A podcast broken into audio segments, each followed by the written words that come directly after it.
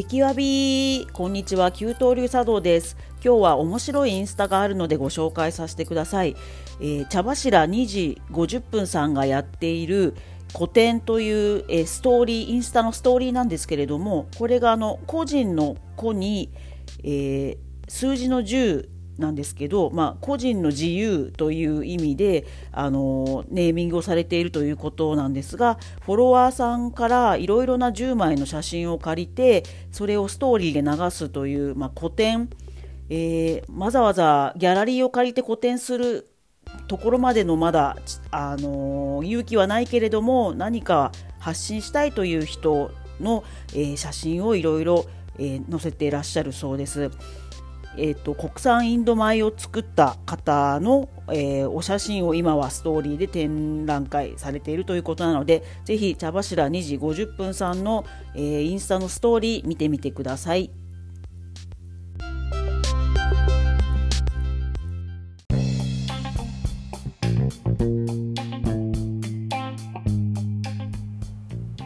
激わび給湯流茶道の谷田阪急です給湯流茶道はオフィスの給湯室で抹茶を立てるという茶道ユニットです。この番組では日本文化を何でもジャニーズに例えて分かりやすく紹介しようと思ってます。その名もハッシュタグわびさびジャニーさんです。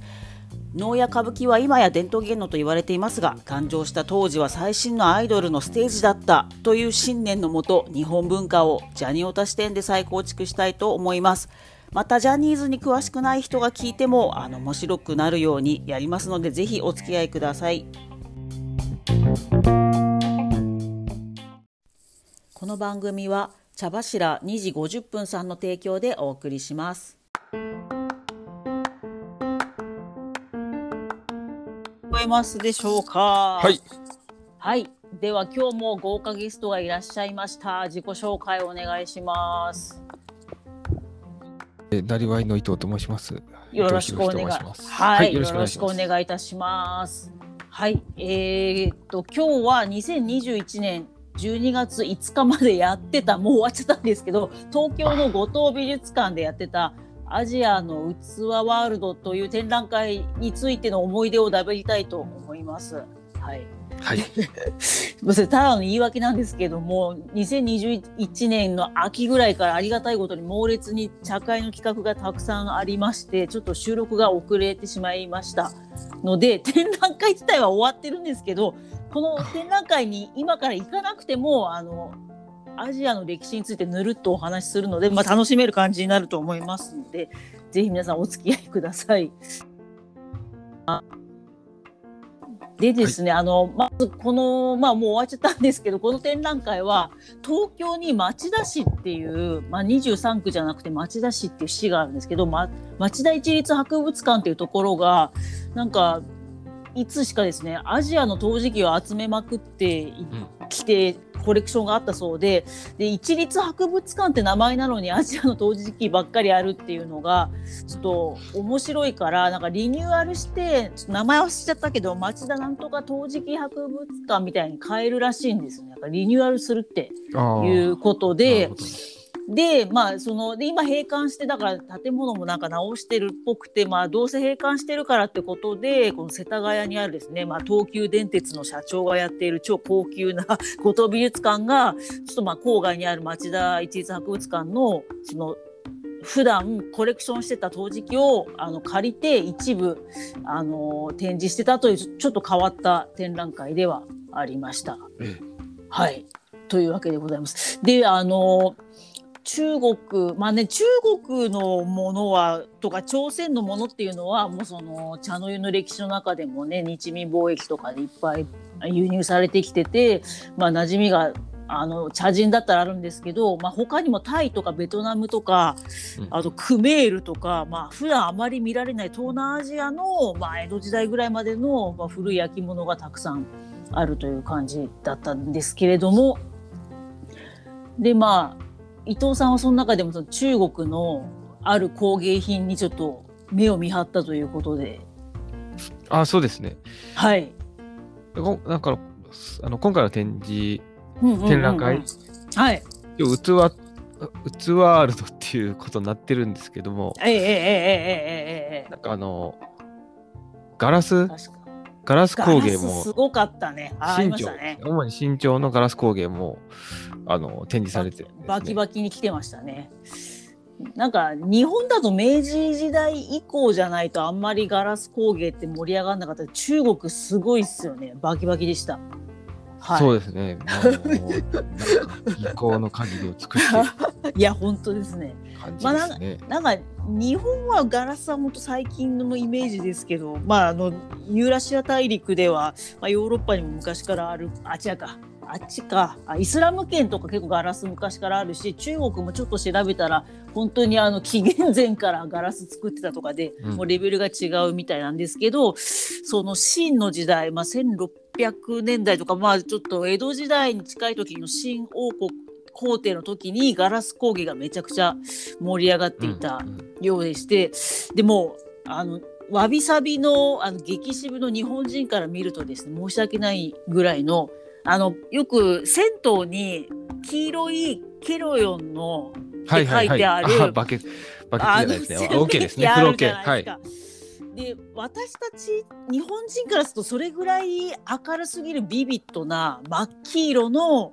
まあ、色を吹きつけた、ね、ガラスのねカッチカチの、まあ、新皇帝が好んで使ってたその茶碗みたいなのとかもあってマジびっくりしたんですけど。そうですね。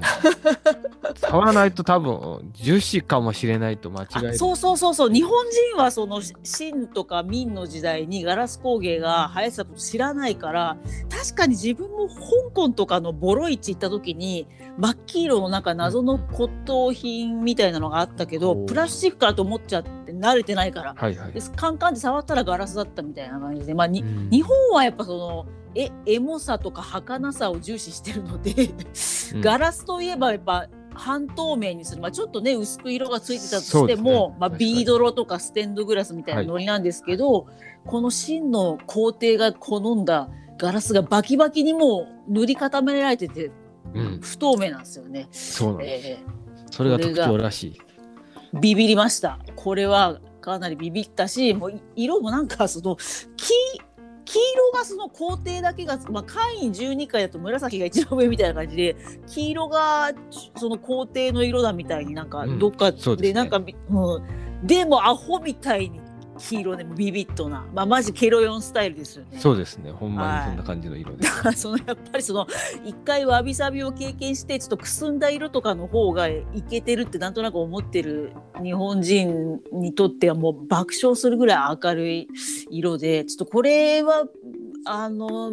どっか行けば皆さんも見れると思うんで「あ新ガラス工芸」とかで検索したら出てくると思うんで そうですぜひすぐググってほしいなと思ってるんですけどなんか以前サントリー美術館もそういう真のガラス工芸を展覧会したみたいならしくて、はいサイトが出てきましてそれに見たら興味深いことがあそうざっくりあの意訳してるんですけど、まあ、中国はええ。あの水晶とか象牙とかはい。その玉っつうんですかね。そのなんか重たいくて硬いカッチカチの素材のものがもう伝統的に好きだったと。まあ、確かにうん。なんかエセ中国風のなんかマッサージ屋とか行くとカッチカチのなんつうの、まあ、エセ水晶のさ竜はい。から口から水が出てるみたいなとか置いてあるじゃないですか。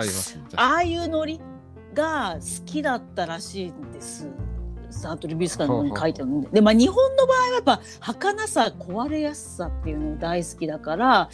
なんつうの、まあ茶碗とかもちょっと、なんかいかにも落としたらすぐ割れる陶磁器感アピールしてる。はいはいはい。まあけど 確かに気をつけろって言われますね。そうそうそうそう。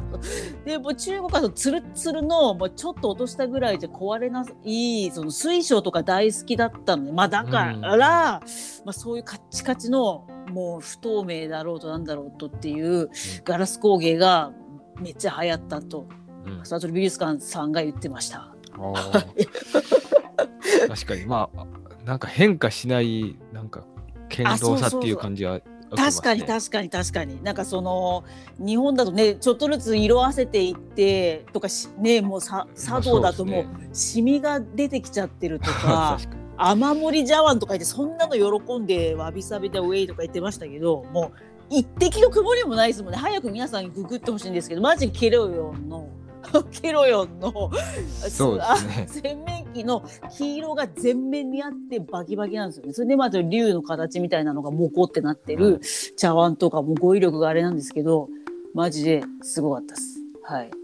いやいや、本当に。でしでしかも伊藤さんがなんかその日本人から見たら狂ってるとしか思えない超絶技巧のものを見つけたと。ああ、まあ、極まってきたとやることがなくなってきたのかわかんないですけど、は いはい。なんと、その壺を湾曲した、こう、まあ、なんていうんですか、いわゆるとっくり型のはいはいはいはい、はい。壺の内側に絵を描くみたいな技法で、ああ、だからもう先にもうガラスカッチカチにできた後に裏側から描いて、みあまあガラスだからまあその透明だから見えるみたいな。あえてなんだ。そうですね。アホすぎるね。だから曲がった筆とか、なんかその専用の筆があったみたいな。どやと。俺は描けるぞとこの狭いその壺のええなんか裏から。だからい 今だとあの内視鏡で手術できちゃう超絶そうですね技巧の整形外科に近いですね。近い感じで。やすごばいことできるようになったんだねっていうふうに思います。なるほどねもうそれをもう見せつけるみたいなことですね。えだからまあだからまあまあほぼほぼ同じあちょっとずれてるかもですけど、まあ、戦国時代にねその織部焼きなんつうのが流行って本当は多分うまい絵描ける職人がわざとその子供が描いた落書きみたいなあ絵を織部焼きにはつけたじゃないですか。あえてのあえての下手馬とかをやってはしゃいでいる日本人に対してそのもう曲がったふもうだから本当あのなんつうの中国雑技団とノリは一緒ですよね。曲芸を見超絶せている。超絶技巧を持っているのを分かりやすくアピール皇帝にアピールするみたいな。日本の場合本当は絵うまいのにあえて下手に描くみたいな。あのさくらももことかも、本当は劇画劇画というか少女漫画描けたのにあえてああいうふうに下手馬で描いたもので大ブレイクしてましたけどそういうその日本のそのなんかへなんかなんだろうね、ま、曲がった感じとは違って技巧があるんだから見せつけるわそうですね。もうそれは惜しみなく出すっていう感じ惜で。しみなく出す。それを競うっていう感じで発い展してる。おいや本当そのノリが違います。ね本当失礼ですノリが違うっていう言い方じゃノリがまた失礼なんですけどはい。でまあまあちょっと今回この話をするにあたり一夜漬けでちょっとババッと調べただけなんですが もう本当にあの世界史を全然知らなすぎてこんな茶人とか言ってる割には。ええ。はい、でその秦の王朝は、私本当に今日の今日までちゃんと分かってなかったんですけど、まあ、中国大陸はその漢民族というのがまあメジャー級の民族はい様でして、まあ、多くの王朝も、まあ、漢民族様がうん。ご出身の方がやられていた中秦はその中でマイナーな満州族という、えー、かコミュニティで コミュニティじゃないか。民族の方が皇帝になってけ、だからおほほぼほぼ漢民族がいる中で皇帝とそのトップだけが満州族というピリピリしたうん。感じでまあでも200年ぐらい続いたということなんですけれども、だからもうその漢民族にあの反乱を起こさせないようにもうピリピリで強力な皇帝パワーをおそらく見せつけなきゃいけなかったんじゃないかと。はい。うんあのこの辺からですねあのぼやっとしてるのでもっと歴史の専門家の方とかいたらぜひお便りをいただければとは思うんですがまあまあ徳川幕府も、まあ、同じ頃、まあ、ちょっと戸様大名ピリピリとかはしてたとは思うんですけどそのピリピリ具合がもう違うとそのうんうんうん。なんじゃないかなっていう感じがありましてだからその職人も超絶技巧をどうやって見せないともうマジ皇帝に殺されるみたいな、うん。もうピリピリ感はあったんじゃないかと勝手に今想像してこれ正しくなかったらあのお便りいただければと思うんですがだからそのほぼほぼ同じ時期の日本がその織部が下手馬の絵描いてマジこれいいじゃんって言ってみたり、まあわはい。わざとだとは思う言われてますけど、まあ、わざとというか、まあ、偶然ひびが入っちゃったうん。その花をね水と花を入れる花入れひび入ったけどマジおもれえじゃんとか言ってそのまま水漏れるのにそのまま茶室に持ってったりとかしてた日本のわびさびって面白いとは思いますたがその超絶技巧の新王朝の前で見るとなんかヘラヘラしてるだけみたいに まあ思いますなんか相対的に見ると。ね比べてみればと。そうそうそうそう緩いんだよ日本のわびさびちょっとバクまあ好きですけど好きというかまあ日本人だしみたいなのあるんだけどそうカッチカチの象牙とか水晶で戦ってる新王国に比べるとヘラヘラしてます。そうですね。ヘラヘラしてるというか、まあ緩いという、まあ緩い。まあ緩い下手馬とかまあマジでやっぱ日本変だぞ。まあまあ誰に見せるかっていうのも大きいことでは。それなそれはありますね。そうそうだ。その話した方がいいですよね。だからその日本はそれは徳川幕府すごい権力あったとはいえダブルスタンダードで一応1,000年ぐらいいる天皇が一応いますけどフォアワンみたいな。うん。あの将軍もいるけど天皇もいてフォアワンみたいな感じで、まあ、大名もそれぞれ結構好き勝手にやってて、うん。まあ、大名が発注したレベルじゃその新王朝からの愛発注に比べたら緩いですよね。なんか母みたいな。まあそういう楽しみ方をする人たちのために作ってるってう。そうそうそうゆるゆるだから、まあ、徳川幕府もこんなあちょっと下手馬だけどまあもらっとくかみたいな感じとかあって緩かったのに比べピリピリっすよねやっぱ。やっぱりね、はい。にお見せするものなので、そういうことなんですよ。ゆるさで、そのね、笑いの波長が合えば高評価やけど、うん。下手すると、いやめてんのかっていう、危ない危ない、まあ、一発で殺されるわ。怖っ。怖っ。多分。そうなんです。だから日本にはそのエンペラー皇帝みたいな絶大な人はいなかったんでまあすみません。この辺いろいろあるんだと思うんですけどまあまあ、でそうやっぱ緩いそう。緩い、まあダブルスタンダードで緩い、まあまあ、あえて言えばね、しょ徳徳川将軍なんでしょうけど、まあそうそう別そうそうそう。に織部のような、そうそうそうまあ、時代はまだね、統一されてないとししても、時はね、まああお茶好きのね、うんうんうん。同じぐらいのパワーの人たち同士で見せ合って、あおもろいもん作ったやんっていう、確かにね。ね確かに大名同士でウェイウェイみたいな。だからノリが違うんですね。ちょっと本当に。はい。そうですね、同行の死で、俺こんなん作ったぞみたいなのを競ってるのと、もうほんまになんか神におあのお見せしますが、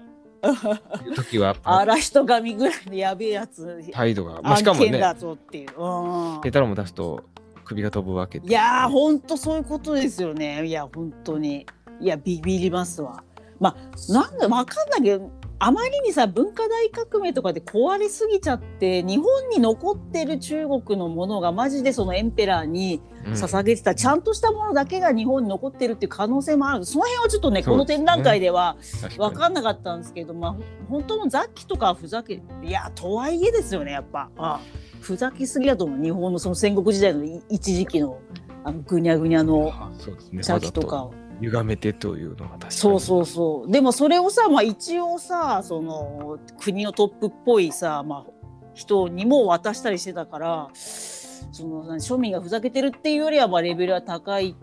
ぐらいだけどやっぱふざけすぎでしたね。はいということでございます。ということでございます。はいで。すね。もうえらい差が感じられる展覧会ですね。いや本当ですね。それ基本ね、左右対称。いやもうバッキバキだってなんかそうそう言ってたみたいにもう本当にこれプラスチックの工業製品かなぐらいだったもんね。あまりに左右対称すぎそうてですね、確かに。だから当時からもう鋳型にガチガチにガラス入れてもう、まあ、あ分厚いのかな。揺らぎなかったもんねマジそうですね。1600年代の作品ですら。そうそうそう。だからもうあ日本人から見たらな何の素材かわからんですわなあれもなんか本当にな何なの？みたいなぐらいちょっとみんなググっていただければこの気持ちわかると思うんですけど、はい、そうですね。透明感のあるガラスっていうのはあんまり。だもうめちゃくちゃビビッドな黄色とか水色とか、うん。本当にすごい色だったね。はいやばかったです。はいという感じですねでまあ無理やりジャニーズにつなぐんですけどその真のカはいッチ。カチで、今日超絶技巧のガラス工芸は、まあ、ジャニーズでいうとこの少年隊に当たります。はい、そうなんですか。はい、あの、まあ、ジャニーズ、なんかそのやっぱスマップで中居君が音痴とか。まあそういうイメージ強いと思うんですけど、はい少少年隊はですね。まあ、な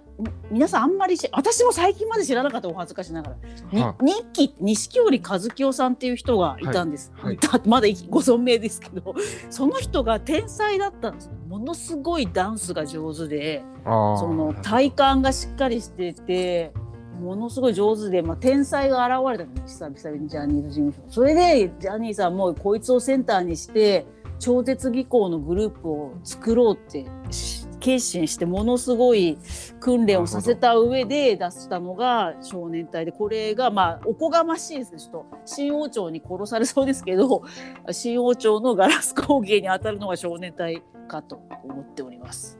はい、でまあその前は渋垣隊とか近藤、まあ、若い人知らないと思うんです。けど渋垣隊とか近藤正彦とかいたんですけどはいああいう人たちはちょっともうダンスも下手なんし歌もくちゃくちゃなんだけどなんか愛嬌を振りまいてるみたいな、まあ、わびさび系が結構続いてたんですけど、はいまあ、そこで多分ジャニーさんも、まあ、ちょっとわびさびすぎて飽きたのかそろそろ俺も超絶技巧やりたいみたいな感じ。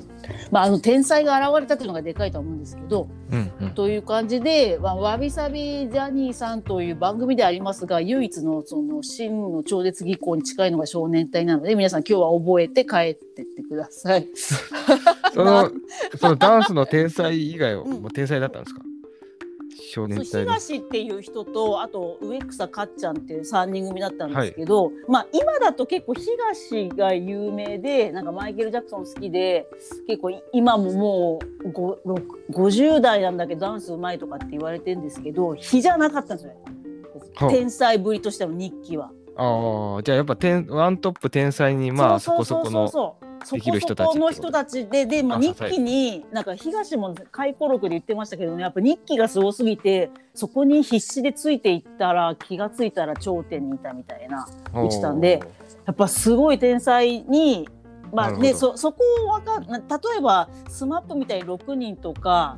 平成ジャンプみたいに10人とか人数多くしちゃうと天才1人いてもブレちゃうけど3人だとそなるほどのセンターがすごすぎればその脇の人たちもそこそこぐらいの人もすごい多分引き上げらなるほどれるみたい引き上げられたなんですねそうなんですジャニーさんがやっぱねそういう新王朝のようなこともしてたんですよ。ですよ。なるほどもうその天才を基軸にしてそうそうそうそうそうそうそうそうなんそうなんです。なので皆さん結構ちょっと少年隊改めてちょっとそういう視点でですね見ていただけたら幸いでございます。はい。そういう時代もあったんですなあったんす。だから皆さんもわびさびだけじゃなくてそのはい真骨頂を見ていただければと思います。うんはい。というわけで今日ここまでとさせていただきます。で番組にですねお便りをいただきました。一つ紹介いたします。お 突然。ラジオネーム愛花さんっていう読み方で多分いいと思うんですけれども、はい、世知辛い世の中がエンタメの可能性を狭めていると感じる今日この頃ですが、えっと、ナンバー54、えー徳川幕府に潰された女歌舞伎とジャニーさんのオケダンスについてダベル会を聞いてジャニーズに対する愛、えーエンタメに対する熱量を感じました。好きですというお便りをいただきました。はい はい、ご好評いただきましたいご好評いただいてありがたいことでございます。はい、皆さんあのこのまだコロナ続いてますけど、エンタメに対する熱量、茶の湯に対する熱量などなどで頑張っていきましょう。はい。というわけでえーエンディングに行きたいんですけど、伊藤さん何かお知らせありますでしょうか？お知らせですか？はい、急に振ってすいません。私のお知らせはですね最近はい、あ僕いろんななりわいを作るっていう活動をしてるんですけどそうだそうだ。別になんかおなんてものになならないであろうアイデアだけのやつも結構あっておおブ。ロック塀解体ハンマー解体協会っていう名前だけ 10年前ぐらい作った会があるんですよ。はい。4年に1回だけブロック塀壊すためにみんなや集まるぐらいのばいオリンピック。ペペースでやってたんですけど、はいはいはいはい。なんか最近地震が多いせいか盛り上がっててついに今年3回もブロックを壊すっていう。ついにブレイクが来ましたね。会が始まりまして。まあ、壊すとブレイクみたいな。そうなんですよ。もうやっぱり作るだけじゃダメだということでね壊していこうおという。なかなか楽しいんですよブロック塀をね人力で壊すっていう。それまでにないなんか爽快感がねあるイベントっていうのを実感してますね。ーぜひ機会があったら皆さんも壊していただきたいと思いますね。12月12日、埼玉県新座市でやります、ね。おお2021年12月12日、はいもうすぐですねもうすぐなんですね。皆さんじゃあえどう検索すればいいんですか？ブロックベイブロックベイハンマー解体協会。あそうだこの番組の紹介文章には後で直リンク貼っておきますので埼玉県周辺の皆さんはぜひブロックベイ壊しにあと行っていただいてください。うんうん残り1人枠がありますので。おおやばいあとラス1埋まるわ。すぐまなるほどです。まあでも今後もねあるかもしれませんのでもしラス1だから皆さんお急ぎでまず予約をお願いいたします。であのすみません。給湯流サードも岸君も同じ2021年12月12日にですね金沢の築100年の料亭大友楼さんでろ料亭なんだけどサラリーマン茶会をやりたいと思っております。そのブロック塀の方のあの埼玉県に行かない方はぜひ金沢付近の方はこっち来てください。でまあちょっと金沢なかなか行けない方も多いと思うので YouTube で生配信をしましてその後もアーカイブであの茶会の様子を見れるようにしとこうと思ってますのでそちらのチケットも販売してますのでぜひあの番組の、えー説明文テキストであリンク貼っときますのでご検討ください。この料亭がすごい激アツでですねもともとはその金沢の加賀藩に仕えていた料理人の一族だったんですけど、まあ、幕末の混乱期になると、まあ、加賀藩ももう爆死しますから、まあ、そこでリストラされた加賀藩士を助けたりしつつ料亭っていうのを作って、まあ、じすごいやっぱ人柄もよく人気でめちゃくちゃそこで料亭で売り上げを伸ばし、まあ、そこからその北陸鉄道をあの作る資金繰りとかもですねされていたというすごい熱い料亭なんですけど、まあ、その料めちゃくちゃ売り上げを伸ばした時に作った100年前の建築っていうのが残ってまして空襲にも合ってないみたいでもう本当にあのからね金沢っていうとその赤とかあの青とか壁がものすごくカラフルな部屋が多いと思うんですここにもありましてまあ普段なかなか行けない方も多いと思うんでこれ建物の中が見れるチャンスもありますのでよかったらお申し込みいただきたいなと思っております。はい。はいだはい、あと皆様からのお便りも大募集中です。ツイッターはハッシュタグわびさびジャニーさんで投稿してください。あとまあスポンサーもあの引き続き募集中です。谷田が宣伝の台本を作って CM 流しますので、お気軽にあのご連絡ください。まあいただいたお金でラジオのネタになるあの今日みたいなあの博物館とか美術館のチケット代にしたいと思っております。はい。では、えー、と今日はここまでとさせていただきます。あそうだメールでご連絡いただく場合はオフィス諸業務上 at gmail.com offiscesgmj.gmail.com です。で伊藤さん今日はありがとうございましはい、た。ありがとうございました。はい、今日はここまで旧東流茶道プレゼンツ日本文化をジャニーズに例えて楽しむわびさびジャニーさんでした。ありがとうございました。ありがとうございました。はい。